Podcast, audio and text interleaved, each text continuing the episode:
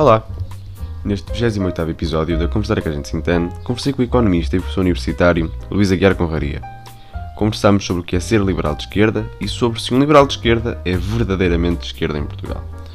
Falámos também sobre a atual viragem à esquerda do PS e sobre as dificuldades atuais de afirmação da direita portuguesa e quais as suas possíveis razões. Para além disto, ainda falámos sobre a educação em Portugal, sobre a sua importância e a sua subrepresentação no debate português. Ainda conversámos sobre algumas possíveis soluções que possivelmente não passam de achas para a fogueira, mas fica a intenção. Foi uma conversa com educação sempre em plano de fundo e por isso espero que gostem. Olá, sejam bem-vindos novo episódio da Conversar que a gente se entende. O convidado de hoje é o Luís Arguiar Conraria, quem desde já agradeço por ter aceitado o meu convite para estar aqui hoje e volto, e volto a saudar. Começava por uma questão quase de definição pessoal política. Costuma classificar-se como sendo um liberal de esquerda e perguntava-lhe porquê e quais as diferenças entre o, o que define o que o, que o, o porquê que se considera um liberal de esquerda e porquê que as pessoas ou boa parte dos liberais em Portugal se consideram um liberal de direita. Porquê é que os liberais em Portugal se se classificam ou têm mais facilidade em se identificar com a direita? Ah, uh, bem, quer dizer, é, é, essa pergunta é um bocado uh, difícil de responder. Quer dizer, eu diria que me considero um liberal de esquerda porque sou um liberal de esquerda. uh, mas lá ver, eu sou um liberal no sentido tradicional do, do, termo, de alguém que acredita que, que as liberdades individuais são verdadeiramente importantes no sentido económico do termo, eh, portanto, há alguém que, que acredita que, com todos os defeitos que tem e com toda a necessidade de regulação que tem, que os mercados são a melhor forma de a sociedade se organizar e de conseguir fazer uma afetação de recursos que são escassos. Uh, e acredito muito mais nisso do que numa situação de. que em soluções de planeamento, digamos assim, que envolvam grandes ações do Estado. Uh, e, por outro lado, uh, sou de esquerda porque tenho consciência de que se deixarmos o mercado funcionar por si só, uh, o equilíbrio final, tanto o resultado final, pode ser demasiado desigual. Pode ser, não, quase garantidamente será demasiado desigual e terá níveis de desigualdade que não serão aceitáveis numa sociedade decente uma sociedade decente. E, portanto, sou a favor de esquemas de redistribuição fortes que permitam verdadeiramente reduzir os níveis de desigualdade que uma economia de mercado por si só geraria. Agora, claro, como eu acredito eh, nos mercados, depois gosto de pensar em, em, em, ou procuro encontrar soluções fiscais e de distribuição que não prejudiquem o funcionamento dos mercados, que sejam pouco eh, distorcedoras do mercado. Uh, e, portanto, quando eu penso em políticas uh, para a igualdade, tenho mais isso em consideração do que tipicamente as pessoas de esquerda, que por si só não acreditam no mercado uh, e que, portanto, não têm essa preocupação. Pensam que simplesmente isto basta pôr um imposto nos ricos e atribuí-lo aos pobres, ou sei lá, uh, ou pôr um IVA mais caro sobre os perfumes e um IVA mais barato sobre o pão, porque o pão é um bem essencial, uh, sem de facto pensarem muito bem quais é são as consequências disso no comportamento das pessoas. Mas há. há, há agora, eh, espera, já agora, porque que, porque acho que essa parte é interessante. E perguntaste porque é que há tão poucos liberais, ou porque é que a maioria dos liberais em Portugal se considera direita. Uh, eu não, Uh, quer dizer, é, é, difícil responder à pergunta porque de facto não existe. Quer dizer, o que nós temos de liberal, quer dizer, oficializado, entre aspas, do ponto de vista uh, da partidocracia, a iniciativa liberal não se assume direita. Sim. A iniciativa liberal diz-se que está além da direita ou da esquerda. As pessoas é que dizem que a iniciativa liberal é de direita. São Mas coisas diferentes. Será, então isso? Porque é que uh, mesmo o PAN Uh, mesmo o PAN, houve uma altura que se uma pessoa se esquecer a parte dos animais e da natureza, se uma pessoa for ver as propostas concretas do PAN, vê ali muito de, de liberal. Uh, e durante bastante tempo o PAN não era claro se era um partido de esquerda ou de direita, e eu diria que nos últimos tempos terá aproximado da esquerda, porque acabou por apoiar ali o, o PS em alguns momentos decisivos, mas ainda está por determinar se é de esquerda ou de direita. Agora, o que me parece é que muitos dos, uh, desses liberais de direita que nós temos em Portugal são pessoas que usam o liberalismo como desculpa para substituir o Estado pela Igreja. Uh, e nesse caso, o questão não, não, é bem uma, não é bem serem liberais, é mais serem conservadores, é mais serem democratas cristãos, digamos assim. Uh, mas pronto, mas depois é isso que essas pessoas discordariam de mim, com certeza. Mas não são essas pessoas que em princípio estão na, estão na IEL. A IEL parece-me ser não estar muito ligado a esse, a esse movimento religioso. Pois, e por isso é que eu separei um bocado a IEL do, dos outros. E a IEL, objetivamente, não se assume como sendo de esquerda ou direita. Mas porquê que, porquê que acha que as pessoas tendencialmente olham para a IEL e dizem que é de direita? Porque neste momento as grandes discussões que temos em Portugal são económicas. Uh, e a IEL uh, propõe muitas soluções que são tipicamente de, que nós em Portugal vemos como sendo direita, baixa de impostos, uh, dar mais, deixar as empresas funcionar, deixar os mercados funcionar, que muitas vezes, por exemplo, no caso do mercado laboral, pode implicar alguma redução dos direitos laborais, e são coisas que tipicamente são vistas, vistas como direita. Nós, se calhar, isto é especulação, não sei, mas se calhar se estivéssemos em 2007, 2008, quando as discussões que estavam em cima de mesa, da mesa eram o aborto, o casamento dos homossexuais, uh, mas depois mais tarde a adoção, do, a, a começou pela coadoção e depois a adoção dos homossexuais, uh, de crianças por casais homossexuais, se calhar se os debates fossem os dessa altura, e a IEL pensasse na altura o que pensa hoje, se calhar seria mais vista como um, movimento de esquerda. Uh, porque se uma pessoa olhar para essas coisas, é mesmo a eutanásia, não é? Mesmo a eutanásia, eles votaram a favor do projeto que foi aprovado. Portanto, separaram-se do resto da direita nesta questão. Portanto, se as questões dos costumes, as questões sociais, eh, fora da, da economia, digamos assim, estivessem tão na berlinda como estavam há, há 10, 15 anos, se calhar veríamos a, a iniciativa liberal como sendo esquerda. Veríamos a sociedade. Mas não acha que a sociedade, ou melhor, a esquerda portuguesa é demasiado socialista para que um liberal de esquerda seja considerado de esquerda? Ah, pois, eh, não sei, não sei. Eh, acho que isso também tem a ver, essa é uma questão geracional. Eh, é uma questão geracional, porque tu é, desculpa dizer isto, tu és muito novo e, portanto, a tua realidade política, a tua realidade política convive com um PS que se encostou à esquerda, que é apoiado pela esquerda e que tem um grande discurso anti-PSD por causa das lidas políticas da Troika e por aí fora. E, portanto, e o PS, o Partido Socialista, sempre foi muito de esquerda quando estava na oposição, sempre foi muito de esquerda. Uh, eu, eu, quando era mais novo, quando tinha 15, 16, 17 anos, era, era, era da JCP, da Juventude Comunista.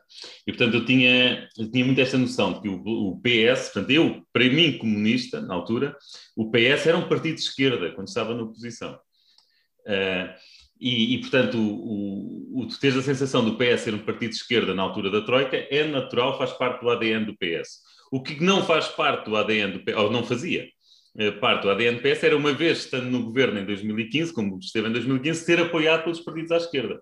Isso é completamente diferente do que era a realidade antes disso. Antes disso havia uma espécie de cerca sanitária à volta do Partido Comunista. Foi rompida ali na Câmara de Lisboa, na altura de Jorge Sampaio, mas, mas pouco mais do que isso. Eh, e o PS era verdadeiramente um partido centrista.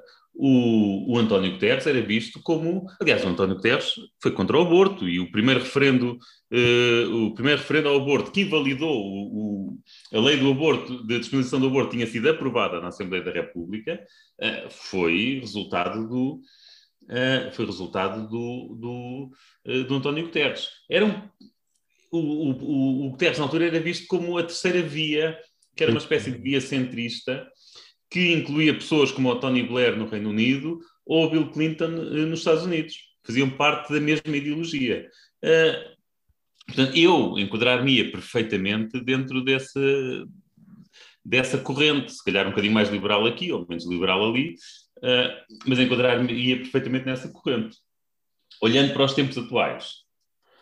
Uh, mesmo, já agora, mesmo o, mesmo José Sócrates, quando chega ao poder, é visto como um líder muito centrista. É visto como um líder muito centrista. Uh, aquela discussão, aquela famosa frase do Augusto Mateus, não é do Augusto Mateus, do Augusto Santos Silva, a dizer que gosta de malhar na direita, na verdade, se não sou for ler a citação toda, se for ler a citação toda, o que ele diz é gosto de malhar na direita, mas depois diz que os partidos de direita são o Partido Comunista e o Bloco de Esquerda. Portanto, ele depois explica porquê. Mas, portanto, o que ele está ali a dizer é que gosta de malhar no Bloco de Esquerda e no Partido Comunista. Nós, eh, só, foi, é pena para a história ter ficado apenas a primeira parte da citação. Se lermos a citação toda, uh, se lermos a citação toda, vemos que ele está a falar de malhar no Partido Comunista e no Bloco de Esquerda. Uh, ou seja, uh, é diferente daquilo a que tu estás habituado. Mas, mas, pronto, agora é o que é. Mas é assim, já agora, houve alturas em que me incomodava eu não ser conotado com a esquerda. Neste momento estou nas tintas para isso. Não, Sim, porque não, faz diferença. Ser direita ou ser de esquerda não, não, não é insulto. Mas... Sim, não, não quero. Sim, não, não, interessa. Não interessa mesmo. Mas focar bem na, na, questão do PS atual, e se calhar até é relevante. Se é verdade que Mário Soares, nos anos 80, se recusa a fazer uma, uma aliança com, com, o, com, o, com o PC, que dá depois uma maioria absoluta a acabar com ele em 87, também, também é, é, é verdade que neste momento a ala de Pedro Nuno Santos é claramente uma ala de esquerda no PS que tem muita força e que possivelmente especula-se que poderá ter um, um, poderá ouvir a ser líder ou ter um, um peso grande dentro do, do PS pós-Costa. Um, acha que esta viragem à esquerda, que, nem, que pode nem sequer se ver nas políticas práticas, mas pelo menos parlamentarmente pode ser para ficar e, portanto, haver quase uma corbinização do PS português? Tenho, dificuldades em responder, eh, mas se calhar começava por dizer que não vejo mal nenhum nisso. Eh, eu gosto, eu discordando muito, e aliás, discordando completamente, então, quando falamos da TAP, discordando muito do, do ministro Pedro Nuno, Santos, Pedro Santos, eu gosto muito dele.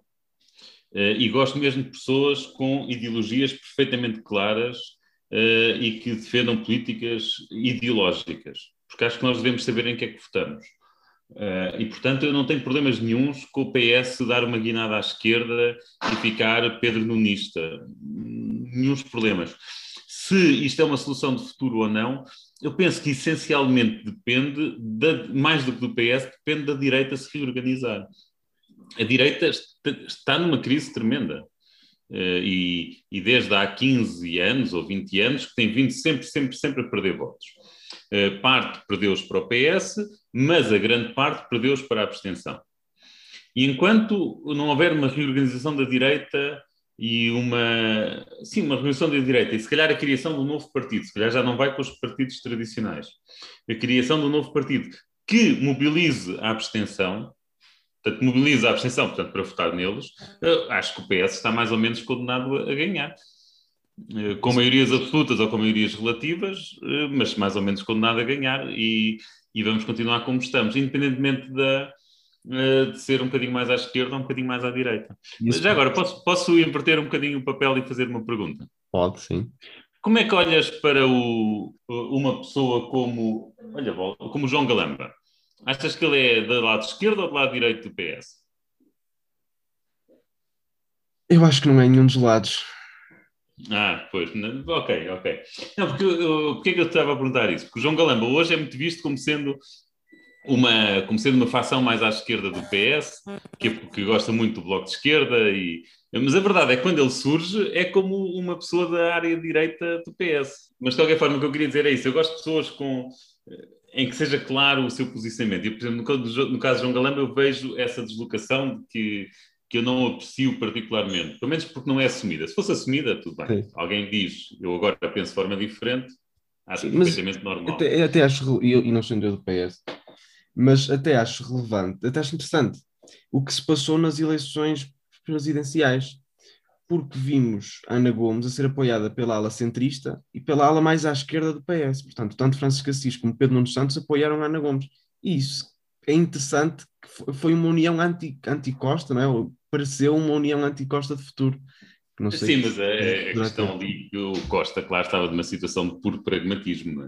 Portanto, ah, sabe, sabia que o sabia que o presidente ia ser reeleito e, portanto, não, não tinha condições para montar uma grande campanha contra, uh, contra o presidente. Penso eu que terá sido isso, tal como o PSD também apoiou Mário Soares em, uh, em 1990 e sabia perfeitamente que a seguir teria cinco anos de oposição no, no caso Soares.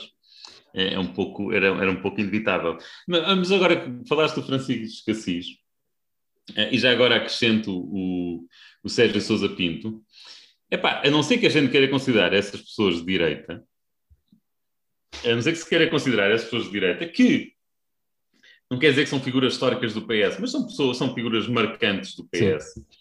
A não ser que os queira, queiramos considerar de direita, epá, então eu, eu não tenho grandes problemas em, em me considerar de esquerda numa linha próxima de, de dessas pessoas. Sim, e, e e Sérgio Agora... Sousa Pinto foi presidente da JS e na altura bastante à esquerda, não é? A favor do, do aborto e foi contra Guterres. É? Cá está, mas isso é que é a questão, porque é bastante à esquerda por temas que na altura eram contra a direita, mas que hoje são absolutamente consensuais. É, quer dizer, hoje eh, nós neste momento estamos todos aqui em polvorosa por causa da, da questão da Hungria uh, e, e, daquelas regras contra é que prejudicam e que discriminam a comunidade LGBT. Quer dizer, nós até há poucos anos tínhamos a direita totalmente contra liber, as liberdades LGBT. Pelo menos algum certo tipo de liberdades, como estes de casamento e de adoção e, e por aí fora. É, mas isso de facto. É, e, isso de facto neste momento já não é uma questão em Portugal, não é? E, e já agora, isso pode ajudar a explicar a crise da direita. Isso pode ajudar a explicar a crise da direita. Porque durante os últimos 15 ou 20 anos, bem, não é durante os últimos 15 ou 20 anos, digamos, desde há 20 anos até há 5 anos, ok? Desde há 20 anos até há 5 anos, digamos, desde 2020 até 2015, tu tiveste a direita sempre a tomar posições conservadoras e a ser contra coisas que para pessoas jovens eram perfeitamente normais. Se dizes a um rapaz de 20 anos, a uma rapariga de 20 anos, que duas pessoas não se podem amar só porque são do mesmo sexo e, portanto, não se podem casar, isto era uma coisa perfeitamente estúpida. Eh, e, portanto, o, o, os partidos conservadores de direita foram alienando os novos eleitorados. Que, obviamente, quem é que, quem é que aos 18, 19, 20 anos vai querer votar em partidos que são contra, uh, que são contra o, o, casamento gay, por exemplo? Sim.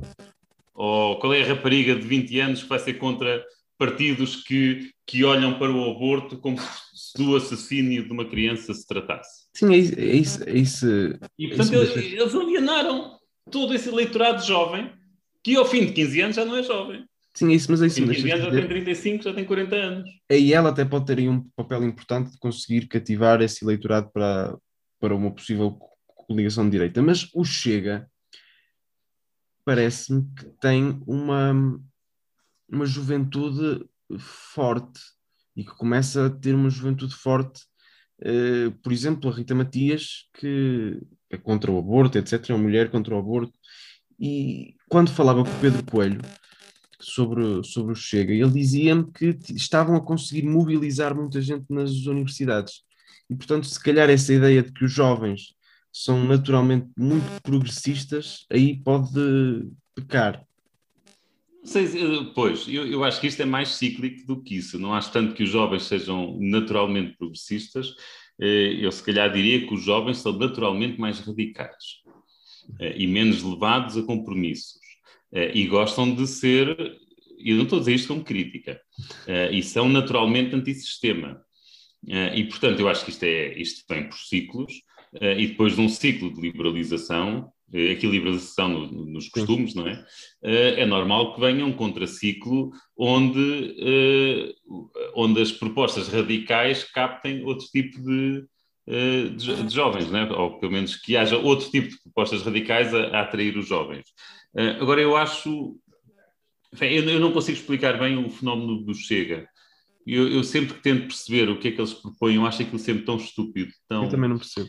tão incoerente tão incoerente e, e, as discussões que eu tenho com as pessoas é tão uh, eu, eu, não consigo perceber eu não consigo perceber eh, a lógica e portanto quando há alguém quando há uma coisa foge completamente à, pelo menos à lógica como eu entendo depois não, não consigo perceber agora é um facto mas olha para as sondagens e, e é claro que é um partido que está a crescer e que estava a tomar o lugar que era do CDS. Porque, pelo, no mínimo isso. No mínimo isso. Portanto, o mais provável é que tome o lugar do CDS e que algum dia o PSD se consiga rejuvenescer ou então que, que apareça um novo partido na ala centro-direita que tome o lugar do PSD e que ali o Chega fique com 12, 13%, eh, como o CDS teve há, em tempos. Pois, porque estamos agora possivelmente a começar a ver uma saída do CDS. Francisco Mendes da Silva saiu do CDS esta semana. Não sei se seguirá mais alguém, mas poderá ser um, um primeiro sinal de que as coisas internamente começam a não estar bem. E, quer dizer, não, e não é internamente não estar bem, é externamente está péssimo. As pessoas não votam no CDS, eh, as pessoas não votam. E, e, na verdade, não há grandes motivos para votar no CDS. Sempre não tenho ideias uh, claras. Não há, não, há, não há motivos. E, e, e é complicado. E, no, e o CDS convive com linhas que tornam o voto no CDS difícil. Difícil. Quer dizer, se tu imagina que és um tipo altamente conservador como é que consegues votar num partido que tem como, ou que tinha como dirigente muito destacado o. Como é que se chama? O Adolfo Mesquita Nunes. O, o Adolfo. O, o, Adolfo Mesquita. Como é, como é que tu, altamente conservador, consegues votar num partido que tem um dirigente destacado como o Adolfo Mesquita Nunes? Uh, agora, vice-versa. Como é que tu, uh, que pensas como o Adolfo Mesquita Nunes e até és bastante progressista do ponto de vista social, consegues votar num partido que tinha como candidatos à liderança pessoas como o Nuno, ou como líderes, como pessoas destacadas, pessoas como o Nuno Melo, como o atual presidente do CDS, ou, ou que tem aquela tendência que se chama TEM, que já não sei o que é que quer dizer a sigla TEM, mas que é uma coisa perfeitamente escabrosa, em que até em colida, o, o Abel Mateus, não é? O Abel Mateus até... Assim género, sim. Saiu. É, é, até em terapias, até, até, até terapias de conversão de homossexuais aceita, quer dizer... Sim ou seja, é mesmo confuso como é que se vota, como é que alguém pode votar naquilo? Porque ou te identificas com uma parte ou te identificas com outra, é impossível identificar-te com, é um partido que já foi com partido como um todo, não é? Já foi de Lucas Pires, mas já foi também de Manuel Monteiro. Já foi de Lucas Pires, mas nessa altura ao menos ainda entendia. Neste momento, de facto, é completamente esquizofrénico. Uh, e, e, é engraçado, não é? Porque os partidos, os grandes partidos, os, como, como aglomeram muita gente, é normal que tenham muitas correntes, não é? E, e, e dá para tu seres quase comunista e fazeres parte do PS, e dá para seres liberal e seres parte do PS. Agora, num partido pequeno como o CDS, como é que é possível ter. Uh, os partidos pequenos costumam ser ideologicamente muito firmes, não é? No caso do CDS, isso é difícil. Uh, agora, o, o Chega, eu lá tenho esperanças que o Chega, que o Chega com o tempo desapareça, mas mas não, quer dizer, mas são esperanças provavelmente uh, sem fundamento. Sim, é um movimento que Portugal está sempre atrasado face à Europa. Na Europa começam a estagnar, aparentemente, não conseguem crescer muito mais do que que já atingiram. Portanto, não sei até que ponto é que crescerá em Portugal, mas diria que há uma tendência Uh, e as redes sociais podem ajudar esse crescimento, pró o próprio aparecimento, diria, da CMTV e o tipo de notícias que faz, o tipo de jornalismo que faz, tem, ajuda bastante a isso e é preciso perceber de onde é que vem André Ventura, não é? Desse estilo de jornalismo e, portanto, enquanto este movimento e este, este caldo acontecer, é possível que ainda tenha alguma margem de crescimento, se calhar não muito mais que os 12, 13%, mas que se mantenha pelo menos estável aí. E mantendo-se estável, depois também é possível que, ao cheirar o poder e ao namorar com o poder, se desradicalize, não é? Portanto, e, e, que se, e que se modere.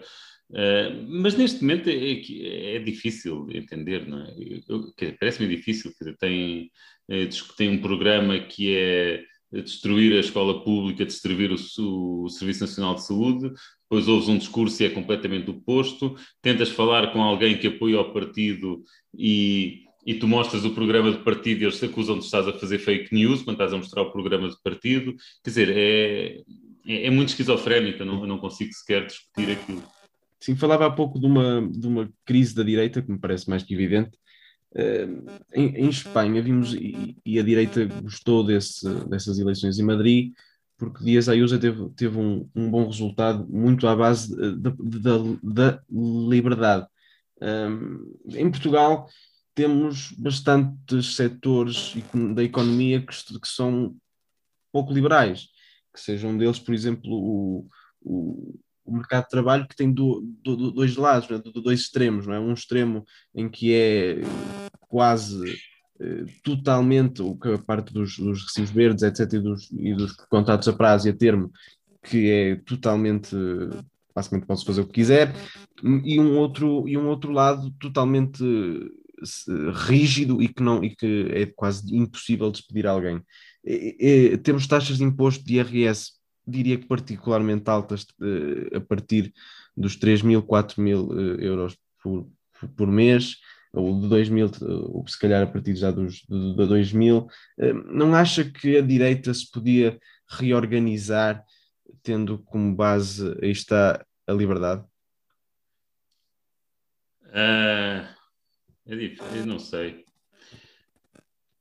Não sei. Uh, quer dizer, é, é, é difícil, porque a, a direita apesar de terem sido tempos difíceis, eh, teve uma oportunidade de ouro nos anos da Troika. E a, e a, verdade é que a direita não conseguiu entregar um projeto ao, ao, país e não conseguiu deixar claro perante o país que com eles, com a direita, haveria um percurso de descida de impostos. Portanto, agora a falar da questão dos impostos. Isso de forma alguma se tornou claro com a direita, a hipótese de, de haver descida de impostos. Uh, quer dizer, quando muito, quando muito havia a possibilidade de cortar uh, seriamente salários a funcionários públicos e pensionistas. Uh, o problema é que funcionários públicos e, e, e, pensionistas, agora estou a falar do ponto, estritamente, ponto de vista estritamente político, pá, são muitos, são demasiados eleitores, não consegues, não consegues ganhar eleições contra funcionários públicos e pensionistas, não, uh, não é possível e é, é, necessário encontrar outras soluções se queres subir eleitoralmente. agora, depois a, a questão do, do lado da liberdade para mim é difícil. É, para alguém, eu que acompanhei o historial da direita dos últimos 20 e tal anos, é difícil olhar para aqueles partidos como partidos de liberdade. Uh, tu, mesmo em 2015, quando o PSD era governo, tiveste o PSD a inviabilizar a questão da co-adoção de, de, de, crianças por, por casais homossexuais. Co-adoção, já nem estamos a falar de adoção. Não estamos a falar de adoção. Estamos a falar de, eh, de um membro do casal que é pai biológico de uma criança, que vive com eles, que vive com eles, e simplesmente o outro membro do casal coadota, porque na situação de facto já é pai eh, ou mãe eh, daquela criança. Portanto, é, já, estamos a falar já do, do, do, dos serviços mínimos, que era o mínimo dos mínimos.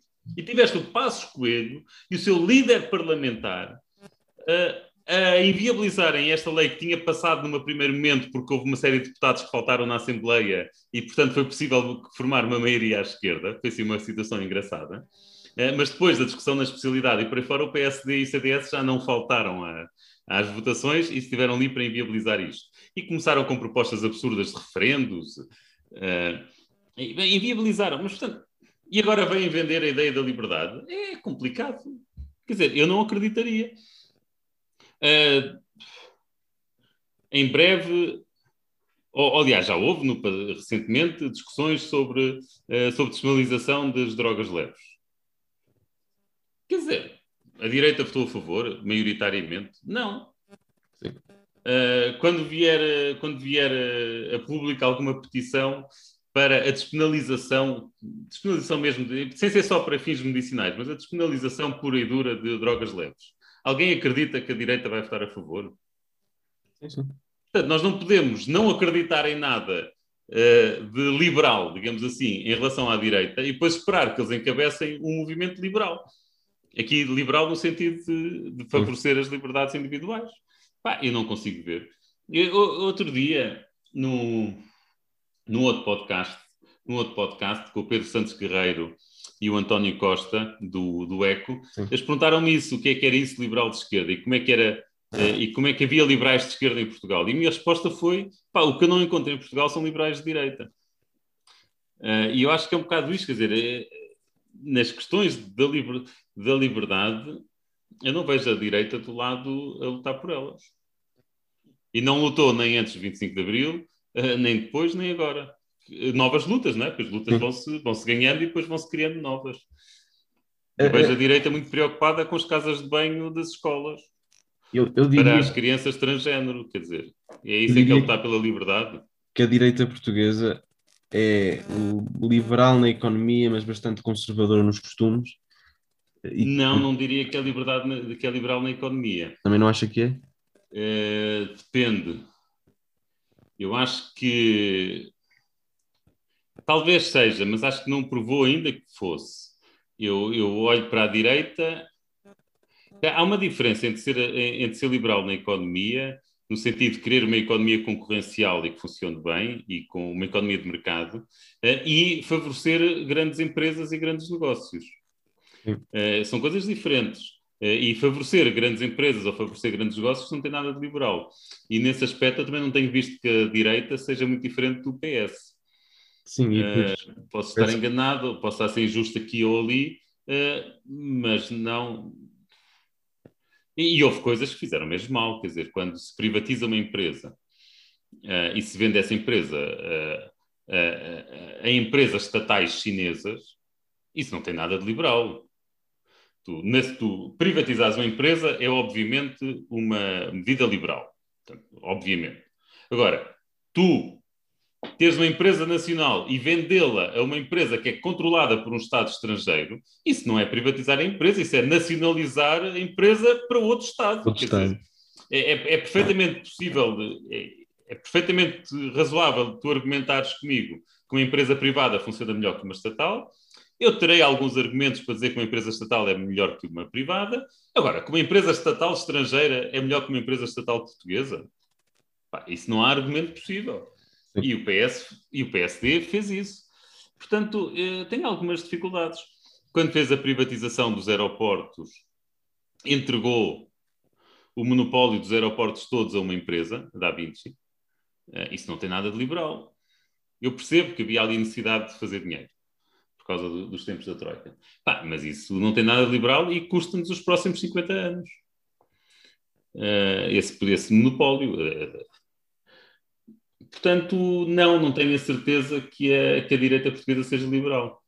Sim, eu diria que em Portugal há uma tendência grande para o monopólio, não é? Ou para o, ou, para o oligopólio, no mínimo, não é? Uma tendência para se controlar tudo num espaço pequeno, seja, no, seja do, do Estado, ou sejam monopólios ou oligopólios privados, tendem sempre a ser criados e, e, e nunca são impedidos. Tem muito a ver com a forma como as privatizações foram feitas. E, grande, e, e, as privatizações foram feitas tanto pelo PSD como pelo PS. Portanto, aqui estou a falar já quase do regime e não de nenhum partido. Aliás, a grande parte destas críticas aplicam-se ao regime e não, e não ao, digamos que aplicam-se ao Bloco Central, não é? E, e, não a um ou outro partido. A forma como as privatizações foram feitas, uh, havia a questão de, de querer favorecer os empresários portugueses, os antigos donos das empresas, que não tinham capital. E então era necessário uh, garantir que eles conseguissem. Portanto, eles tinham de comprar as empresas, digamos assim, recorrendo a empréstimos, mas era preciso assegurar que eles tivessem rentabilidade suficiente para pagar esses empréstimos. E qual é a melhor forma de tu assegurares rentabilidades, uh, rentabilidades para pagar empréstimos? É dar-lhes algum poder de monopólio. Uh, e, portanto, tiveste várias empresas ou vários setores que, quando foram nacionalizados em 74 e 75, eram bastante razoavelmente concorrenciais, mas que depois foram privatizados na forma de monopólios eh, que depois garantia os lucros. E claro, depois o efeito final acaba por ser, a determinada altura, vender essas empresas a empresas estrangeiras que depois usufruem das, das rendas. É, é, um pouco triste, mas é, é, é um pouco o que aconteceu. Ora, isto liberal tem pouco. Não pode haver uma ligação entre esse, essa tendência com a dimensão das nossas empresas, tendo só 0,1% das nossas empresas sendo grandes e todas as outras médias, pequenas ou microempresas, a tendência para uma empresa que é claramente maior que todas as outras eh, é poder ou conseguir controlar os preços e conseguir controlar tudo o que se passa à sua volta. Esta dimensão das nossas empresas não, não pode favorecer esse, esse aparecimento de mercados mais monopolísticos à partida não deveria acontecer, quer dizer, em determinados setores isso pode acontecer, mas nos setores que estivessem sujeitos à concorrência internacional, isso não, à partida não deveria acontecer, Sim. porque uma grande empresa em Portugal não deixa de ser uma pequena empresa a nível hum. europeu. Uh, agora, é evidente, é evidente que, que esse é um problema, que temos vários setores, também por uma questão de regulação, uh, que acabam por estar protegidos da, uh, da concorrência externa. E, portanto, sim, havendo uma pequena empresa que se torna grande, depois a tendência será para ser monopolista. Mas o que eu esperaria de uma pequena empresa que se torne grande é que ganhe outras ambições e depois tenha ambições europeias, onde, uh, onde seria concorrencial, em vez de, uh, de, estarmos na situação que vivemos agora em Portugal, que são as grandes empresas a de alguma forma capturarem o Estado uh, e conseguirem manter as suas rendas indefinidamente, que é a forma mais confortável de, de estarem no mercado. E essa, essa captura também não é uma captura desses reguladores que deviam evitar que isso acontecesse, porque temos reguladores que são capturados ou por, ou por grandes empresas ou pelo partido do poder. Que por sua vez também estará alta, e, exatamente, Sim. e o partido de poder, como está altamente ligado Sim. a essas grandes empresas, é acaba por estar. Isso é o problema da, das portas giratórias, não é? já cá tiveste o Uh, o Nuno Garopa, que será se calhar a, a, a pessoa que mais teorizou sobre isso uh, em Portugal. Uh, mas sim, quer dizer, tens todos, tens, não, não direi todos, mas tens, tens vários indicadores, tens várias indicações, vários indicadores que, que, sugerem que esse é de facto o problema em Portugal. De facto, as, as, as portas giratórias funcionam e funcionam bem. funcionam bem para bem deles, portanto, mal da, da nossa economia. Uh, e depois o que tens também, que é uma parte muito engraçada, que é quando tu tens um regulador que é independente e que enfrenta uh, as empresas, mesmo que seja para conseguir fazer uma pequeníssima coisa, enfrenta uma oposição enorme, porque depois essas grandes empresas têm um enorme poder uh, e, e, e pronto, é, é, triste dizer isto, e depois a comunicação social vai atrás da propaganda dessas empresas uh, e acabas por gerar uma pressão na opinião pública tal que favorece as empresas. Eu acho que isso neste momento é perfeitamente visível com o que está a passar com a Anacom e com, a e com, a, e com os leilões do, do espectro 5G. Uh, eh, e como as grandes empresas que já estão, os atuais players do mercado, montaram uma campanha terrível contra o regulador, insultos, chegam a, chegam, esse mesmo ao ponto de insultos diretos uh, à, à ao presidente Anacom. Uh, e agora que aquilo está, está, agora que nós começamos a ver que, que há algum atraso na, no leilão em Portugal e na implementação do 5G em Portugal, eu, eu, não estou por dentro dos detalhes, mas, mas agora que estamos a ver isso, já começamos a ver muitos opinion makers, de alguma forma, a escreverem a dizer a Anacom está muito mal, que não justifica que nós estejamos aqui uns meses atrasados, como se fizesse grande diferença estarmos uns meses atrasados ou não. Obviamente que faz muito mais diferença, é muito. Quer dizer, se começarmos com um ano de atraso, com o 5G em relação ao resto da Europa, mas começarmos com o mercado concorrencial, obviamente que isso é muito melhor, muito melhor, do que continuar com. de começar já ao mesmo tempo que os outros, se calhar até mais cedo que os outros, mas continuarmos com o mercado que temos.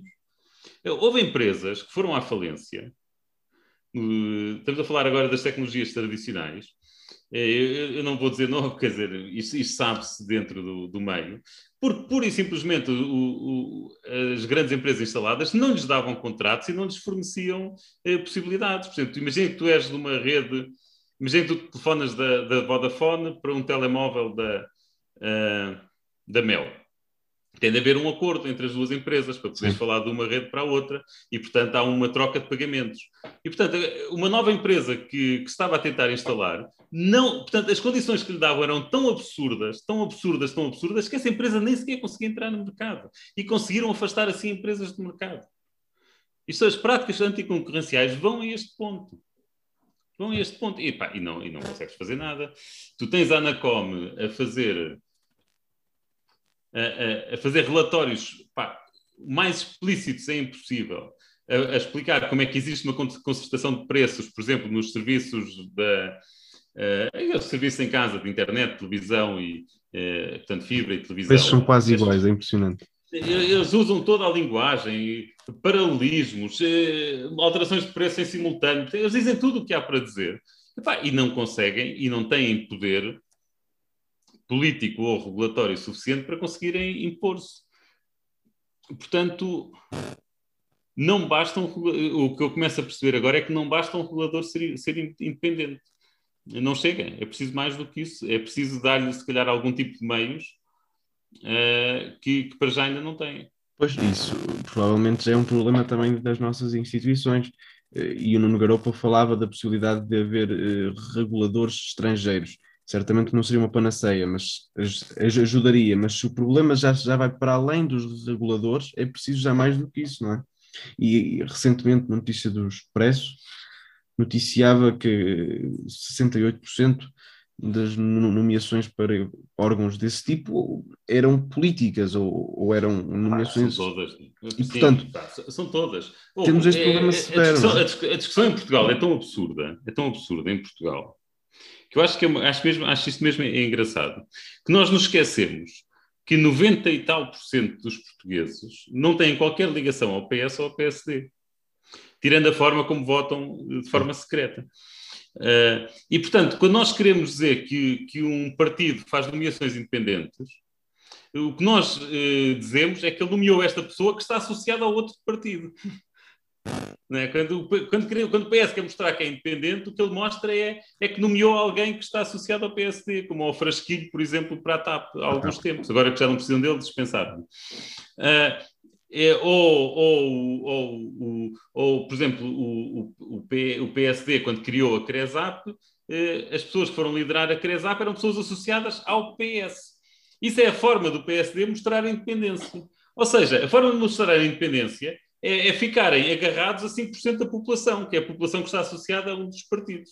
Quando, obviamente, 95% da população não está associada a nenhum partido, e, portanto, admitindo que as pessoas que estão nos partidos têm tanto mérito como as pessoas que não estão nos partidos, o que seria de esperar é que 95 bar 90% destas nomeações não conseguíssemos associar um partido a nenhuma cara. E estava a falar há pouco da, da maior percentagem que há em eleitores que votam PS ou PSD, mas mesmo esse andou à volta dos 25%, porque o resto das pessoas ou não votam ou votam noutros partidos, portanto...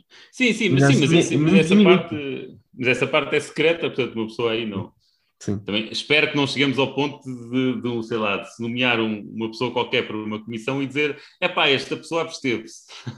espero, espero é que, e portanto é mau cidadão absteve-se. Espero que não se chegue a esse ponto. Espero portanto, que não, sim.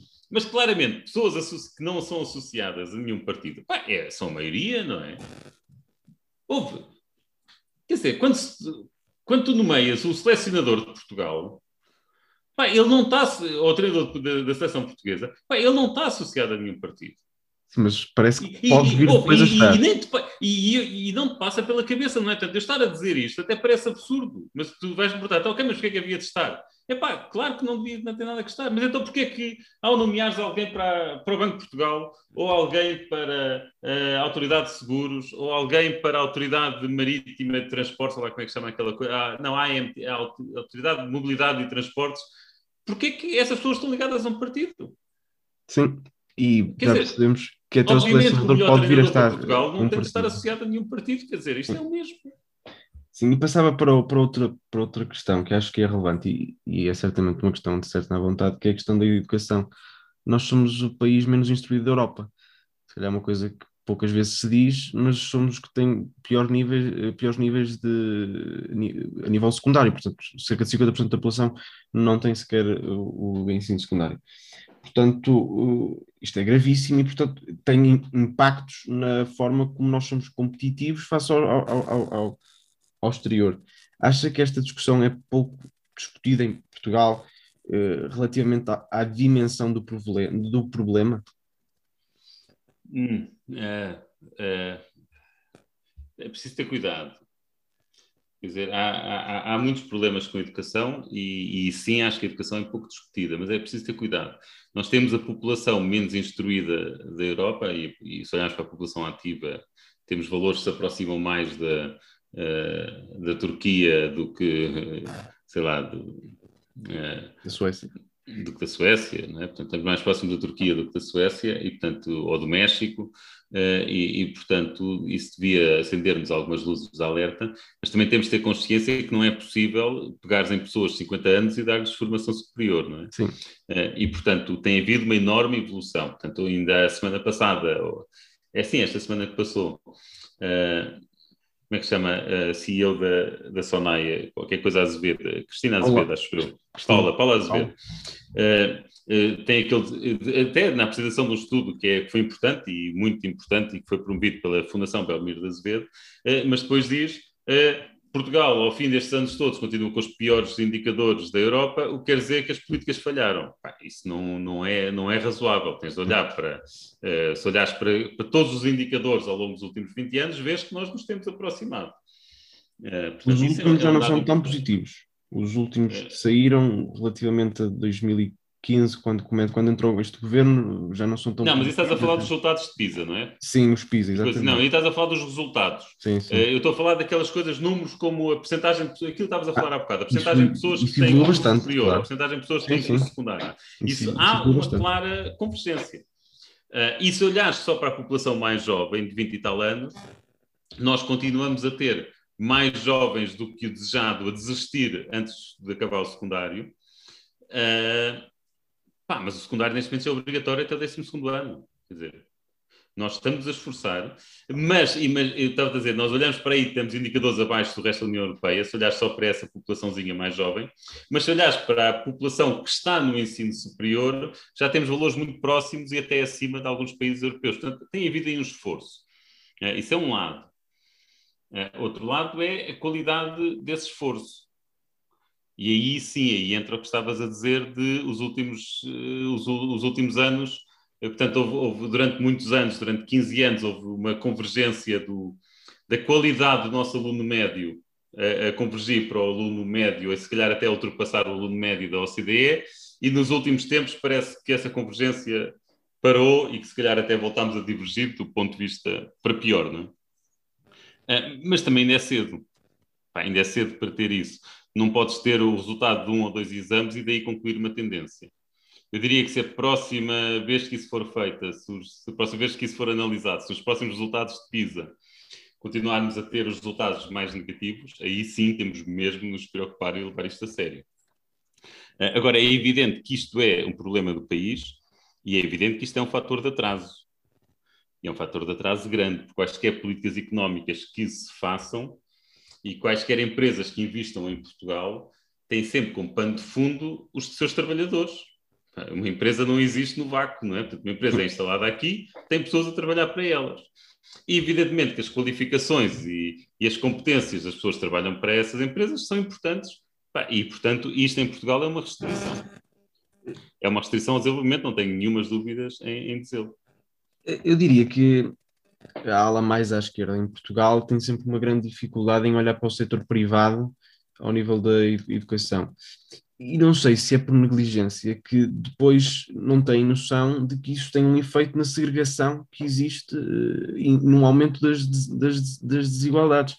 Porque isso, para mim, parece-me que isso, com a pandemia, se viu claramente. Ou seja, o acesso que o aluno de uma escola pública, uma escola pública média, teve ao, ao, aos dispositivos eletrónicos e, e a aulas online é totalmente diferente que aquilo de um aluno que tendencialmente numa escola uh, privada teve. Ou seja, parece que há um aumento das desigualdades, já para não falar da segregação económica que há entre aqueles que podem estar numa escola privada e aqueles que não podem estar numa, estar numa escola privada.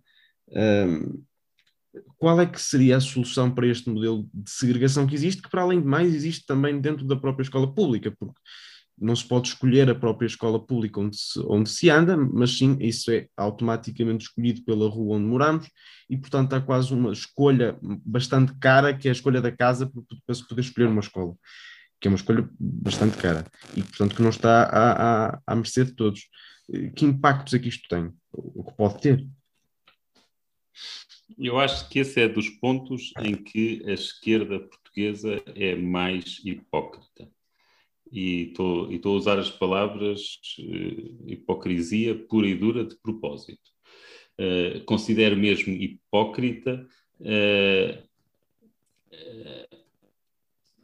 considero mesmo hipócrita que se manifestem tantas vezes a favor da importância da escola pública e que não facilitem a vida às escolas privadas, vimos isso com o caso das, dos contratos de associação e do fim dos contratos de associação, ao mesmo tempo que uma enorme percentagem, uma enorme percentagem dos políticos importantes, dos governantes de esquerda, têm os seus filhos e os seus, seus netos uh, em escolas privadas. Acho isto de uma enorme hipocrisia e acho que é um sintoma da má comunicação social que nós temos, da má comunicação social que nós temos, não ter havido ainda um trabalho jornalístico que fizesse isto. Que não custava muito. Garantia-se o anonimato aos entrevistados, e entrevistavam-se os membros do Parlamento, entrevistavam-se governantes, ministros, secretários de Estado e por aí fora, e perguntar-lhes simplesmente onde é que eles têm os filhos a estudar. E daí uma pessoa ter eh, tanto anonimato, que é para garantir que não estavam a mentir. E aí uma pessoa ficava com uma ideia de onde é que os políticos portugueses têm os filhos. E, e, e, e eu estou a dizer isto anonimato, mas eles assumem-no. Eles assumem também em público. Quando, quando, na altura, quando se acabaram com uma série de contra a associação, a, ministra, a, na altura secretária de Estado da Educação, Alexandra Leitão, que agora é ministra, que agora é ministra, não da Educação, mas na altura é secretária da Educação, disse que tinha a sua filha, os seus filhos, não sei se é filho ou filha, não interessa, eh, na escola alemã, porque queria um currículo internacional para a filha ou para o filho. Uh, ou seja, esta hipocrisia, uh, acho que não se terá sequer percebido o que estava a dizer, esta hipocrisia é assumida. E eu considero isso mesmo hipócrita. Porque não me parece possível. Claro que eles podem ser, o argumento é sempre o mesmo, que é, não, eu ponho o filho onde nós queremos, onde eu quero, isso é uma decisão individual. É, o argumento é sempre este. Uh, o sítio onde eu ponho o meu filho é uma decisão individual e, portanto, é problema meu. O que eu tenho de garantir é que há uma escola pública de altíssima qualidade que permita às outras crianças, aos pais que não podem escolher uh, a escola para os filhos, garantir uma boa educação. Bem, eu percebo perfeitamente, o argumento é esse. O problema é que isto é uma treta. Este argumento é uma treta. Porque é evidente que uma escola que não tem lá os filhos da classe média alta e alta? Em que os filhos das classes médias e média, eh, médias altas e altas estão todos uh, segregados no, nos seus condomínios privados, nas suas escolas funcionam como condomínios privados, é evidente que essa escola não tem a mesma qualidade das outras. Não tem, acabou-se. O poder reivindicativo é completamente diferente. É para não falar de, uma escola onde esteja, uma escola onde esteja o filho do presidente da Câmara não vai estar três ou quatro ou cinco meses sem aulas de inglês porque a professora anda a meter atestados médicos três em três semanas. Sim. Não vai. Mas se, obviamente, quem estiver nessa escola forem apenas pessoas que não têm capacidade reivindicativa, eh, isso acontece. E acontece muitas vezes. Não é, não é de vez em quando, acontece muitas vezes. É um problema recorrente. E é recorrente há muitos anos. E não se resolve porquê? Porque não toca aos governantes e, não, aos governantes e às classes médias altas e altas, que são quem tem poder reivindicativo. Uh, e, e, pronto. E, e, portanto, eu vejo essa, para mim, isso é uma hipocrisia total do lado da esquerda. Como é que, eu, que solução encontrar para isto? Eu, eu, é difícil. É difícil. Eu, eu, tenho pensar alguma coisa nisso e começo a achar que, uh, que connosco não podes ter um sistema de meias tintas como nós temos atualmente. É, e parece-me que quase tens de ir para um sistema, mas, eu, mas, mas, esta ideia não está suficientemente madura para levar isto a sério como uma proposta política, ok? É mais, são achas para a fogueira, digamos assim. Uh, eu acho que tu tens neste momento de pensar nos dois extremos, que é teres um regime soviético uh, e, portanto, acabar com escolas privadas e obrigar os filhos das classes altas e médias altas a andarem nas mesmas turmas com os, com os, com os filhos das, das classes médias baixas e baixas. Uh, e, garantidamente, que nesse caso a qualidade das escolas vai aumentar, ou então uh, fazeres o contrário, fazer se calhar uma espécie de cheque-ensino ou facilitar imenso, imenso a criação de contratos de associação, de forma a que garantas concorrência. Garantas concorrência, porque havendo concorrência a qualidade também melhora. Uh, quer dizer, pelo menos eu, enquanto economista, acredito nisso.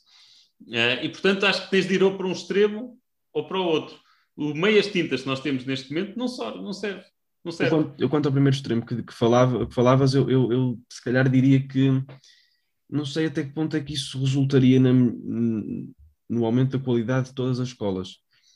Porque... Claro, é esse ponto interessante, porque é evidente que há, há sítios, há, é, é, claro que há regiões onde a própria população é, é, tem piores condições do, do, que as restantes, e portanto aí também tem menos capacidade reivindicativa. Isso eu percebo E as ponto. elites estão concentradas num certo sítio, portanto aí Exatamente.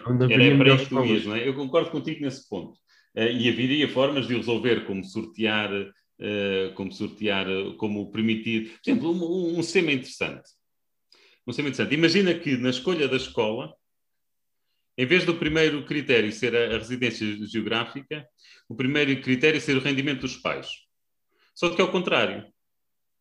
Só que é o contrário. Portanto, imagina um, um sistema de escolas públicas em que os mais pobres têm prioridade na escolha da escola. Ah, se calhar resolvia esse problema. Se calhar já punham os filhos na Lapa ou na, ou, ou na escola da Foz.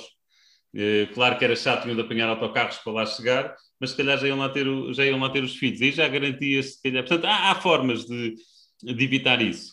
E, e, mesmo admitindo que há localidades, tipo uma aldeiazinha, onde, onde, onde não, não, haveria muito para fazer isso, porque há uma escola simplesmente só pode haver uma porque, uh, porque não há gente suficiente, mesmo essa escola beneficiaria do facto de estar incluída num sistema uh, onde estão as crianças de, de, famílias ricas e, portanto, onde de certeza absoluta que já se teria resolvido o problema da substituição de professores quando um professor sistematicamente mete atestados médicos para faltar às aulas. Sim, mas se... Isso é um problema concreto. O problema disto é, eu depois falo disto, e se eu estiver a falar disto com um político ou com alguém que tem uma escola privada, não tem a mínima noção do, do problema que isto representa. Sim. Não tem a mínima noção do problema que isto representa.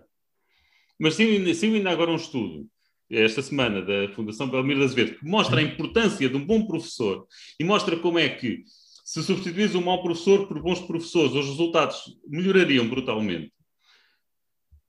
Ora, imagina então substituir a ausência de professores por bons professores. Então aí é que seria. É? Aí é que seria.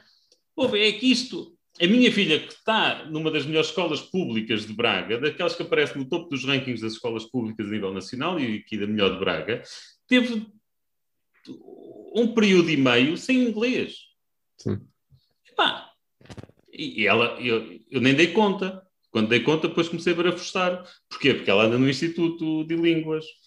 Uh, mas, claro, mas havia outros que não têm os filhos no Instituto de Línguas, não é? Sim. Agora imagina que era matemática, não existe por acaso já começa a haver institutos de matemática, mas, mas era se calhar mais difícil. E isto marca e tem impactos de longo prazo.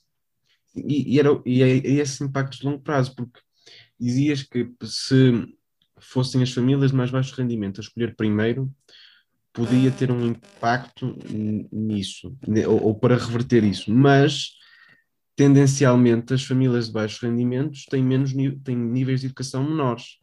Uhum o que não garante que a escolha dos pais seja mais acertada na escolha Sim. para o seu filho da escola. Portanto, poderia não Sim, ser. mais ou menos, e mais ou menos, e mais ou menos, e mais ou menos. Quer dizer, tu, uh, tu sabes para onde é que vão os meninos, os meninos. Uh, deixa-me usar a linguagem, uh, deixa-me usar a linguagem mais, mais terra a terra, está bem? Sabes para onde é que vão, sabes onde é que os betinhos, para onde é que, para onde é que os quais, quais é que são as escolas dos betinhos, sabes qual é a escola dos meninos bem. Uh, e, portanto, o, Sim. A, a, empregada do Belmiro, deixa-me dizer, a, a, a, a, empregada doméstica uh, do rico da, de determinado sítio sabe onde é que esse rico tem os filhos e, portanto, sabe qual é a melhor Sim. escola para os filhos. Uh, eu aí não tenho outro tipo de coisas, não é? Não lhe pode dar apoio em casa, se for necessário contratar explicadores, não tem, não tem, não, se calhar pode não ter uh, capacidade financeira para isso. Portanto, há todos esses apoios que faltam. Agora, saber qual é a melhor escola, isso sabe. Sim, mas... E a sabe onde é que pessoas? isso sabe, não é? Eh, porque falavas da questão de, da importância de um professor para o aluno. Neste momento, a escolha dos professores é centralizada em Lisboa, portanto, ignora qualquer tipo de problemas eh, escolares e regionais. E, para além disso, é feita não pela qualidade do professor, porque não há meios de avaliação, mas é feita sim pela, pela idade e, portanto, se a partir de uma certa idade a pessoa fica fixa a uma escola, independentemente daquilo que faça e da sua competência, irá estar lá até à reforma e, portanto, os alunos eh, se lixem. Concordando com o que estás a dizer, deixa-me só corrigir uma coisa, que o pessoal aqui diz é controlado em Lisboa, como se tivesse alguém em Lisboa a decidir qual é a criança que vai para. ou qual é a pessoa que vai dar aulas de sim, português sim. em Carrazeira de Anciães. E, e, não é assim, é, digamos que é um algoritmo. Que faz isso, exatamente. É, é um algoritmo, não é? Portanto, uh, se mudarmos o centro de decisão de Lisboa para Carrazeira de Anciães, a colocação dos professores é exatamente a mesma. Mas sim, é um algoritmo que não tem em consideração as necessidades de cada escola. Uh, tirando um ou outro caso de uma escola piloto. Uh, que, tá, que tem experiências pedagógicas, que tem experiências pedagógicas a decorrer. Uh, uh, não, esse, problema existe, esse problema existe, é evidente, uh, e, e, eu gostaria. Eu gostaria de ver as escolas a terem um tipo de autonomia mais próximo do das universidades. Das universidades. No caso das universidades, não é nenhum, portanto, não é nenhum algoritmo no, em Lisboa que está a definir quem é que Uh, quem é que esta universidade contrata ou quem é que aquela universidade contrata, uh, e uma universidade tem margem para ir buscar, sei lá, um professor desta área, um professor, precisam de um professor de Economia Internacional, podem abrir um concurso específico para Economia Internacional, se precisam para Economia de Trabalho, podem, podem apontar para isso, querem um perfil de alguém com mais, um perfil de investigação uh, mais marcado ou com perfil de ensino, portanto, há toda essa margem de liberdade. Eu gostava que isso acontecesse na, nas escolas do portanto, do ensino não superior. Mas é complicado, não é? É complicado, terias se calhar de atribuir isto às autarquias uh, e toda a gente tem medo dos caciques locais, não é? Portanto, toda a gente tem medo de, de, quer dizer, mas, mas se calhar era preferível, se calhar era preferível teres, em vez de teres um problema nacional, uh, teres vários problemas locais e, portanto, ao menos umas localidades, aquelas localidades onde, onde funcionassem bem as escolas se, seriam beneficiadas. Uh, mas pronto, eu, eu, percebo essa dificuldade. Uh, mas sim, à partida eu apontaria para mais autonomia das escolas e capacidade de responsabilização, o que implica que tenham instrumentos de gestão uh, dos, dos conselhos diretivos ou, portanto, dos órgãos de gestão da, das escolas. Sim, e essa falta de autonomia, que leva a uma falta de possibilidade de responsabilização da escola, não é, também, mas essa falta de, de autonomia viu-se, por exemplo, na aquisição dos computadores, que foram esses sim centralizados também em Lisboa e que não chegaram. Portanto, uh, o problema do ensino, as pessoas que não tinham com computadores continuaram sem, sem ter computadores, as pessoas que não tinham internet continuaram sem ter internet e sujeitar-se a uma telescola que era pouco para aquilo que era preciso. É, era absurdo. Era absurdo. E, portanto. Era, era uma ideia romântica da nossa telescola dos anos 70 e 80. Pois, é exatamente, dos anos 70 e 80. Perfeitamente... Não é, não é 2020. Eu, sinceramente, eu fiquei chocado com o entusiasmo com que via aquilo, e não é só entusiasmo, o entusiasmo com que via aquilo e a, e a forma como tanta gente na televisão dizia: epá, é o que é possível face às condições. Uh, e, e, acho que aí ficou muito marcado eu, a forma como nós aceitamos de forma tão fácil uma solução daquelas mostra como nós em Portugal damos pouco valor à educação. Eu falei com, com uma pessoa, com um professor uh, universitário uh, na Dinamarca, que vive, portanto, português, mas que está na Dinamarca, uh, e, e, o que eles fizeram na Dinamarca era uma coisa incrível. Portanto, a ministra da Educação era daquelas que era digamos que era uma paranoica do, do Covid. Portanto, aquelas que tinha extremo medo de Covid, ok? Mas a pressão para abrir as escolas é, foram tantas eh, que ela pôs mesmo as mãos às obras. E as crianças acabaram a ter aulas em estádios de futebol para poderem estar muito espaçadas.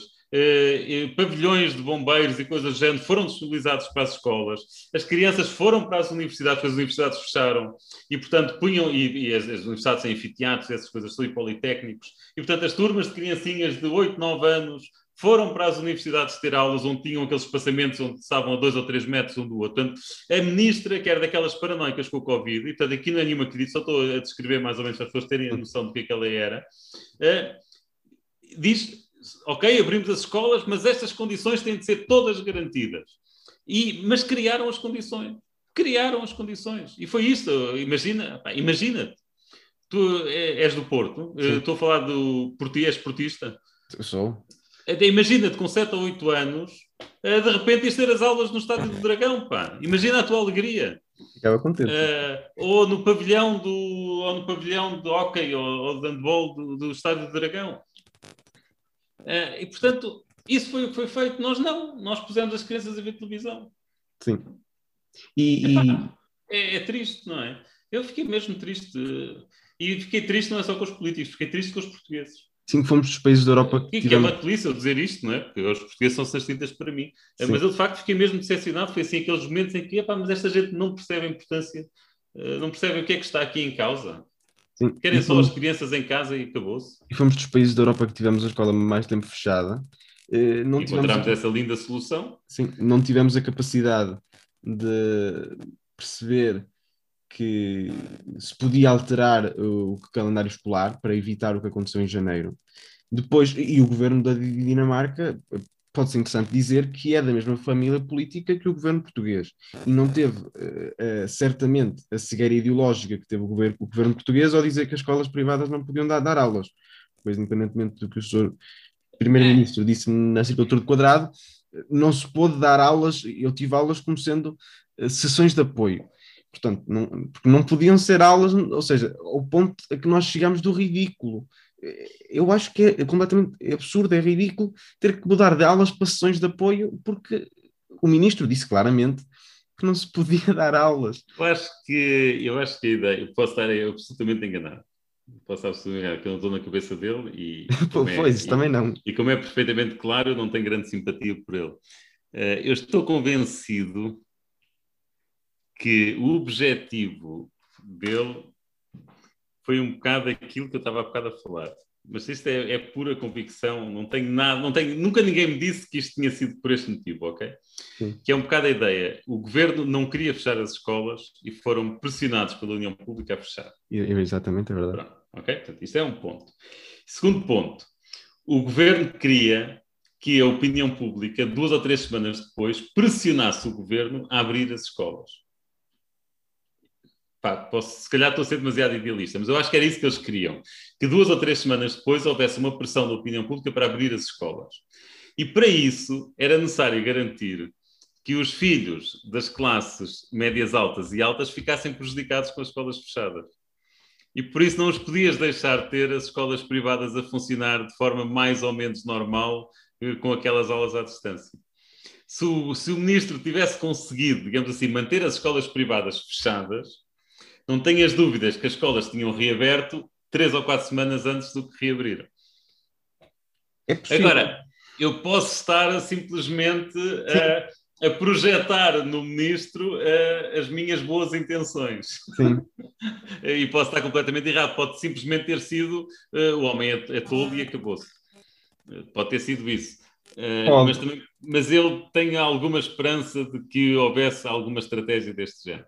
Pode, pode ter sido essa estratégia. É evidente. Pode. Se, se, se tivesses eh, os filhos das classes médias altas e altas em casa, fechados, sem terem aulas e a massacrarem os pais que estão em teletrabalho, e os pais a verem que vão ter as férias estragadas porque o, porque isso quer dizer que o calendário escolar se vai ter de eh, começa a ser ok, vai para meio de junho, vai para julho, não sei o quê, não tenhas dúvidas, eu não tenho dúvidas, de que grande parte da população do Twitter e do Facebook que andava a apelar para as escolas fechadas e apelar para que não abrissem, não abrissem, não abrissem, eh, teria apelado para que abrissem. Fosse quem fosse, estivesse no governo naquela situação, mandaria fechar as escolas. Ponto Sim. final. Uh, até o mais negacionista das pessoas, naquela situação, se estivesse no governo, ia ter medo de ser responsabilizado por uma catrefada de mortes. Uh, pronto. Agora, três semanas depois, era perfe... eu já tinha, eu percebi isso logo uma semana e meia depois, uh, mas três semanas depois já só já só quem se recusasse a olhar para os dados é que não percebia que os números de casos tinham começado a cair, mas não é cair devagarinho, é cair abruptamente ainda antes do fecho das escolas. Sim, havia todas as condições. Havia todas as condições para as escolas abrirem, na minha opinião, Sendo que, obviamente, que escolas abertas implicam esforço adicional da nossa parte. Pá, é evidente que se as escolas estão abertas que é mais difícil controlar a pandemia. Pá, isso para mim não, isso para mim não, eu não sou negacionista, ok? É evidente que escolas abertas implicam mais trabalho para conter a pandemia, mas eu acho que vale o esforço. Sim. Eu acho que valia o esforço e valia o esforço de manter outros setores se calhar fechados durante mais tempo para manter as escolas abertas mais tempo. Acho que a, que a, educação tem essa importância. Sim, porque a educação é, é o futuro do país, não é? E, portanto, as desigualdades que se criaram com, com isto, portanto, eh, os, os alunos tiveram consequências, sim. sim, os, os, sim. os, alunos do e, e há dois grupos que foram há dois grupos principais ou, etários, não é, que foram muito prejudicados com esta pandemia. Foram os mais velhos porque morreram em grande parte, e outros não morreram, mas sofreram bastante com isto e tiveram muito medo. Tiveram sim. medo que eu não tive, não é? Eu sempre achei, eu posso apanhar, mas em princípio não acontece nada. Claro que o meu pai nunca pensou assim, a minha mãe nunca pensaram assim, né? pensaram se eu apanhar, isto pode correr mesmo mal. E depois as crianças, pelo, por estes motivos, estamos todos aqui a falar. Uh, é, portanto, uh, mas ainda a tua pergunta é evidente que uma pessoa pensando racionalmente uh, percebe que não há condições para um ministro dizer vocês que tiveram a investir em, em, formação de professores para aulas à distância, que prepararam cenários para aulas à distância, agora não podem ter aulas à distância. Claro que não havia condições para isso. Uh, e, portanto, claro que há essa primeira decisão, imediatamente fica claro que as escolas não vão, que as escolas privadas não vão cumprir com essa decisão, e depois há um acordo tácito Há um acordo tácito entre o Ministério e, o, e, as escolas privadas, e o acordo tácito foi, foi esse: foi que, ok, vocês podem ter aulas desta forma disfarçada, uh, chamando-lhe aulas de apoio ou uma coisa assim do género, e daqui a uma ou duas semanas nós deixamos de falar no assunto e, portanto, deixamos de dizer que por cada semana extra de aulas que é necessário alongar o calendário numa semana. Cada semana extra de escolas fechadas que é necessário alongar o calendário uma semana. E, e pronto, e assim o assunto morreu, não é? Era impossível de imaginar como é que se podia fiscalizar se estava a dar aulas ou não. Ou seja, é, é, é difícil imaginar um polícia entrar numa sala de Zoom e dizer tem que fechar a sala de Zoom, não pode Mas nós andamos, nós andamos na maluqueira, não é? É impossível fiscalizar 3 milhões de pessoas para ver se saem de Lisboa ou não. e nós temos neste momento, nós estamos neste momento, nós estamos no domínio completo da, da estupidez, da irracionalidade. Quer dizer, não há forma nenhuma de, de atribuir qualquer inteligibilidade a muitas das medidas que são tomadas. Esta do cerco de Lisboa é uma coisa fantástica. Um cerco que vai de uma coisa fantástica, não é? Porque não é um cerco de Lisboa, ou não é um cerco de uma cidade, é uma cerca de uma área metropolitana, que é um terço da população do país, que são mais de 3 milhões de pessoas. Portanto, pensar que é possível ter 3 milhões de pessoas a contaminarem-se umas às outras e que dali não passa para o resto do país é absurdo. Depois acrescentas que, que na verdade não é um cerco. É um cerco de fim de semana. Não é? Isto é um cerco de fim de semana. Portanto, aquelas 3 milhões de pessoas estão fechadas, mas só entre sexta e domingo. É, como se o vírus não saísse nos dias da semana. É, e depois percebes, não é? Que nem sequer é de fim de semana. Porque, na verdade, é, é, um, é digamos que não é um cerco, não é uma muralha. É uma rede por onde passa muita gente. Eh, nomeadamente todos aqueles que, não, que têm residência fora de Lisboa. Foi o meu caso, eu estive em Lisboa este fim de semana e pude sair sem problemas nenhums, apesar de haver polícia ali na autostrada, eh, na minha, porque noutras autostradas não, não havia, mas de, por onde eu saí havia ali polícia, mas como eu sou residente em Braga, eh, é uma das 18 exceções, e portanto é uma rede cheia de buracos para uma pessoa sair. Portanto, é evidente que isto não tem impacto absolutamente nenhum Nenhum, nenhum, nenhum, nenhum. É uma rede com 18 buracos e eu diria grandes, que, buracos. Portanto, quando tu me dizes que era impossível fiscalizar as escolas, é pá, sim, era impossível fiscalizar as escolas, como é impossível fiscalizar isto que eles agora inventaram, e, e isto é completamente estúpido. Então, se calhar a das escolas era. Sim, e aquilo que mais me preocupa na questão das escolas é, é está, é essa desigualdade social, é termos eh, cada vez mais população que quando pode põe os filhos, os filhos na escola privada, o que cria, e, e depois, o que é bastante melhor do que a escola pública tendencialmente, o que faz com que se criem estas bolhas. Se, para além das bolhas que já vemos, por exemplo, nas redes sociais, que são claras, temos uma sociedade cada vez mais em bolhas, começam as bolhas desde os seis anos, quando entram para uma escola, e, e, e nasce-se e cresce-se num mundo totalmente que são opostos. Que depois, no futuro, as elites que estudaram totalmente naquela, naquela escola fechada, naquela naquele ciclo, naquela bolha fechada, não, não consegue ter, se calhar, ter provavelmente a noção daquilo que é o resto do país fora da bolha. E isso também é preocupante. Isso para mim não é. Eu devo dizer que, concordando com bastante com o que tu disseste, acho que faltam dados credíveis e que podiam ser arranjados, mas que não existem, para poder afirmar, assim, de forma tão genérica como tu afirmaste, que o, as escolas privadas são melhores. Uh, acho, acho que faltam dados para isso. Uh, tendencialmente. Os rankings. Diz? Eu só digo tendencialmente, não são todas as escolas é, não, privadas, acho, é mesmo, todas as escolas Acho que tu consegues encontrar bons, bons exemplos num, num lado e no outro, uh, e acho que de facto há aquele problema da autosseleção de, de teres depois esta, esta segregação.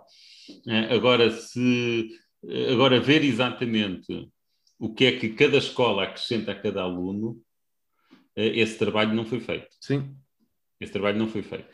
E, portanto, estamos no domínio da opinião eh, e da opinião com base eh, com base em poucos dados. Esse trabalho simplesmente não foi feito. Este trabalho que, a, que, a fundação, que aqueles economistas fizeram para a Fundação Belmiro de Azevedo, para calcular o valor acrescentado de cada professor, uh, só pode ser feito para a escola pública, porque para a privada não existem aqueles dados. Não existem aqueles dados. E, portanto, quer dizer, não faz sentido dizer que os alunos deste professor têm melhores notas do que os alunos de outro professor, portanto, este professor, o professor com, com os alunos com melhores notas é melhor. Pá, não. não é? Sim, claro que isto é um disparate. Tens de ver uma série de coisas. Tens de ver se os miúdos eram bons alunos ou não antes de terem aquele professor. Uh, tens de ver se os alunos têm condições económicas ou não para, para contratar explicadores. Uh, tens, de ver, tens de ver se a escola tem boas condições ou não, além do professor, se a própria escola tem boas condições ou não. E, portanto, e depois disso tudo, é que podes ver se o professor acrescentou valor ou não. E este trabalho que a Fundação fez para os professores é um trabalho que não está feito para as escolas. Uh, e, portanto, aqueles rankings que nós vemos são demasiado, são demasiado falíveis. Uh, são demasiado falíveis. É um bocado como dizer que, sei lá, que a Academia do Sporting, de futebol do Sporting, é melhor do que a do Porto, porque do Sporting formou o Cristiano Ronaldo.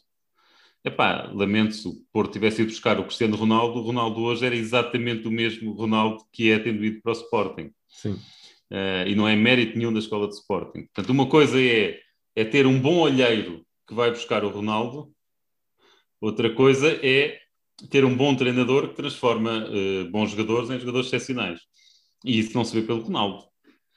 Sim, tem, tem que ser. Pelo Ronaldo. O Ronaldo foram buscar lá a Madeira por algum motivo, não é? Tem que ser algo mais amplo. E, e, se quiser, e se conseguem fazer um Ronaldo, então que façam outros, que, Portugal agradece. Era bom, era. Não é? Não, porque se uma pessoa começa a atribuir a. a se uma pessoa esquece que está a avaliar alunos e não escolas, então nesse caso, então o mérito do Ronaldo ser o que é, é a Academia de Sporting, não é do Ronaldo, portanto, pá, façam mais, que é para a gente ser campeão do mundo mais vezes. Mais vezes não, a primeira vez, que era, que era, que era é, Pronto, ser campeões mais vezes. Mas a questão da, da educação é relevante no, no contexto do elevador social, ou seja, as desigualdades que a educação cria depois vão, vão se notar no, no elevador social e nessa, e nessa existência de um elevador social que em Portugal está estagnado, uh, ou está parado, está variado. Uh, não digo totalmente, mas pelo menos parcialmente.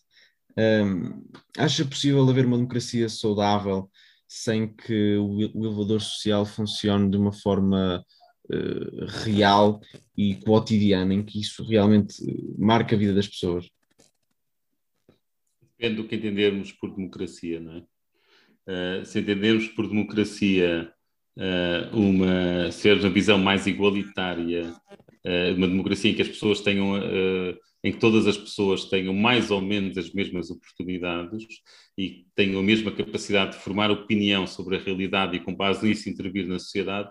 Uh, claro que não. Uh, claro que não. Uh, se olharmos para uma democracia como uma forma de, de eleger governos, ou seja, uma forma pacífica de ir transmitindo o poder de umas fações para outras, Uh, basicamente é esse o grande, esse é um dos méritos da democracia, não é? Que é podermos fazer transições de poder sem ver uma guerra civil.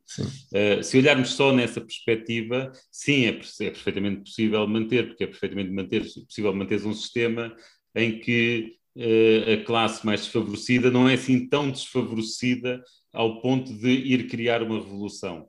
e, portanto, vai-se contentando com umas migalhas e consegue-se fazendo um sistema de, alternando, de alternância de poderes.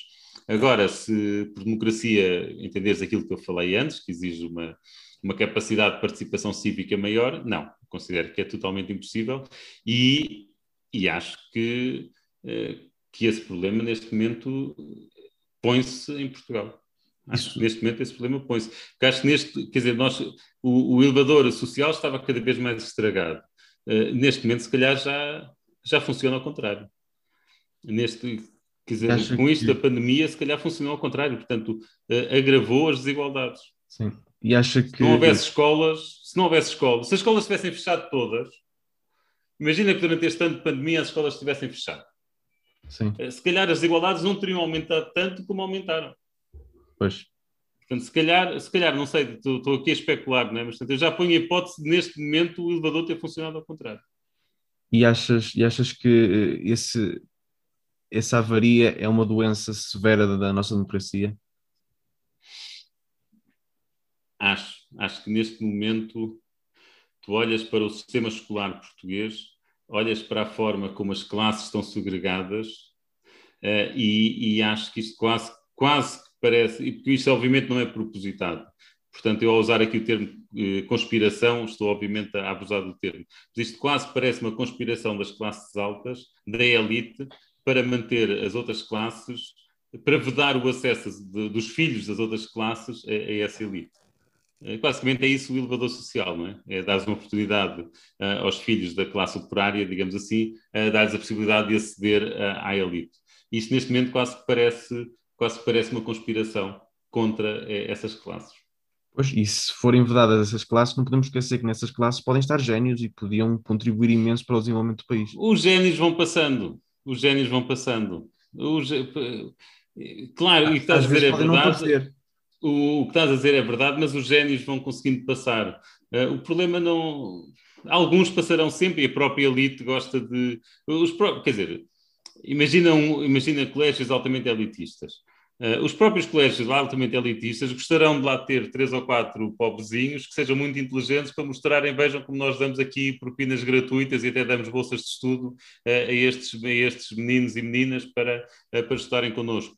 Não, os génios eles vão buscá-los e um sistema. Os génios, não, o meu problema não são os génios, o meu problema são os outros. É, é, muito, é, muito, mais Bem, fácil. admitindo que, que os génios, pronto, acredito também que haja alguns que, que, se, pudessem, que se possam perder com o sistema atual. Mas o problema não, não são os génios, são os outros. É muito mais são fácil um, um, um, aluno que seja da média eh, em Lisboa prosperar do que um aluno seja da média em Carrazeda de Anciães, falava. A minha filha, deixa-me deixa-me pôr nestes termos, a minha filha vai ter muitas, as minhas filhas vão ter muitas oportunidades Uh, e se um dia as minhas filhas tiverem problemas com drogas, uh, ou se tiverem problemas, pronto, por exemplo, desses com drogas, não sei o quê, uh, que obviamente lhes lixa a vida, se três ou quatro anos depois elas se reorganizarem e quiserem voltar à sua vida anterior e, digamos que assentar e encarreirar, elas terão essa oportunidade. muitas outras crianças não terão. Sim. Uh, percebe? Portanto, para mim a questão uh, são mais, é mais naquela questão da média, das pessoas médias ou médias altas, que terão muitas oportunidades e terão todo um sistema a favorecê-las, uh, no caso se fazerem parte de uma certa elite, e que não terão um sistema a favorecê-las se não fizerem parte dela. Sim, isso é uma boa forma de, de pôr as coisas. Uh, e temos que, temos que caminhar para o fim. Passando agora para, para a questão, quanto a autores ou pessoas que tenham marcado, seja politicamente, seja a forma como olha para a economia, consegue realçar alguém ou algumas pessoas? Uh, eu, eu, vou pegar num que marcou mesmo a minha carreira académica, que é um livro que resulta da tese de doutoramento do Francisco Louçã. Uh, Turbulência na Economia. Uh, e ele fez a tese de doutoramento em, penso que em Inglaterra, exatamente na Universidade de Sussex, sob orientação do Christopher Freeman, mas depois traduziu a sua tese de doutoramento para português e, e, publicou o livro. E eu li este livro quando estava no meu primeiro ano de mestrado, uh, e este livro mostra um Francisco Louçã, que é um tipo brilhante, brilhante, que percebe imenso de, da economia neoclássica, que é, digamos, o paradigma dominante da economia, e que faz aqui uma crítica fortíssima a, a é, é esse sistema económico, é, esse, é essa forma de olhar para a economia, é esse paradigma. Uh, e, e depois de ler este livro, eu convidei para ser meu orientador de mestrado, apesar de eu estar a fazer o mestrado no Porto e de ele estar em Lisboa, e ele, ele muito simpaticamente aceitou, e portanto tive o Francisco Louçã como o meu orientador. Uh, e, e, isto mostra-nos mesmo um Louçã diferente. A ler este livro e fiquei mesmo com a ideia de que se o Louçã se tivesse dedicado à carreira académica, em vez de, de, de política, ou seja, exclusivamente à carreira académica, eh, portanto, se ele se tivesse dedicado exclusivamente à carreira académica, poderia ter sido um nome muito, muito importante internacionalmente da, da economia heterodoxa, né? portanto, crítica ao paradigma Sim. dominante. Uh, pronto, infelizmente, infelizmente ou felizmente, depende do que é que as pessoas acham da ação política dele, infelizmente não foi o caso, ele dedicou-se mais à política e, portanto, acho que se perdeu um brilhante académico. Passando agora para, para a última rubrica, e agora quanto a algum livro alguns livros que tenham que tenha, ou que tenha gostado ou que tenha marcado de alguma forma?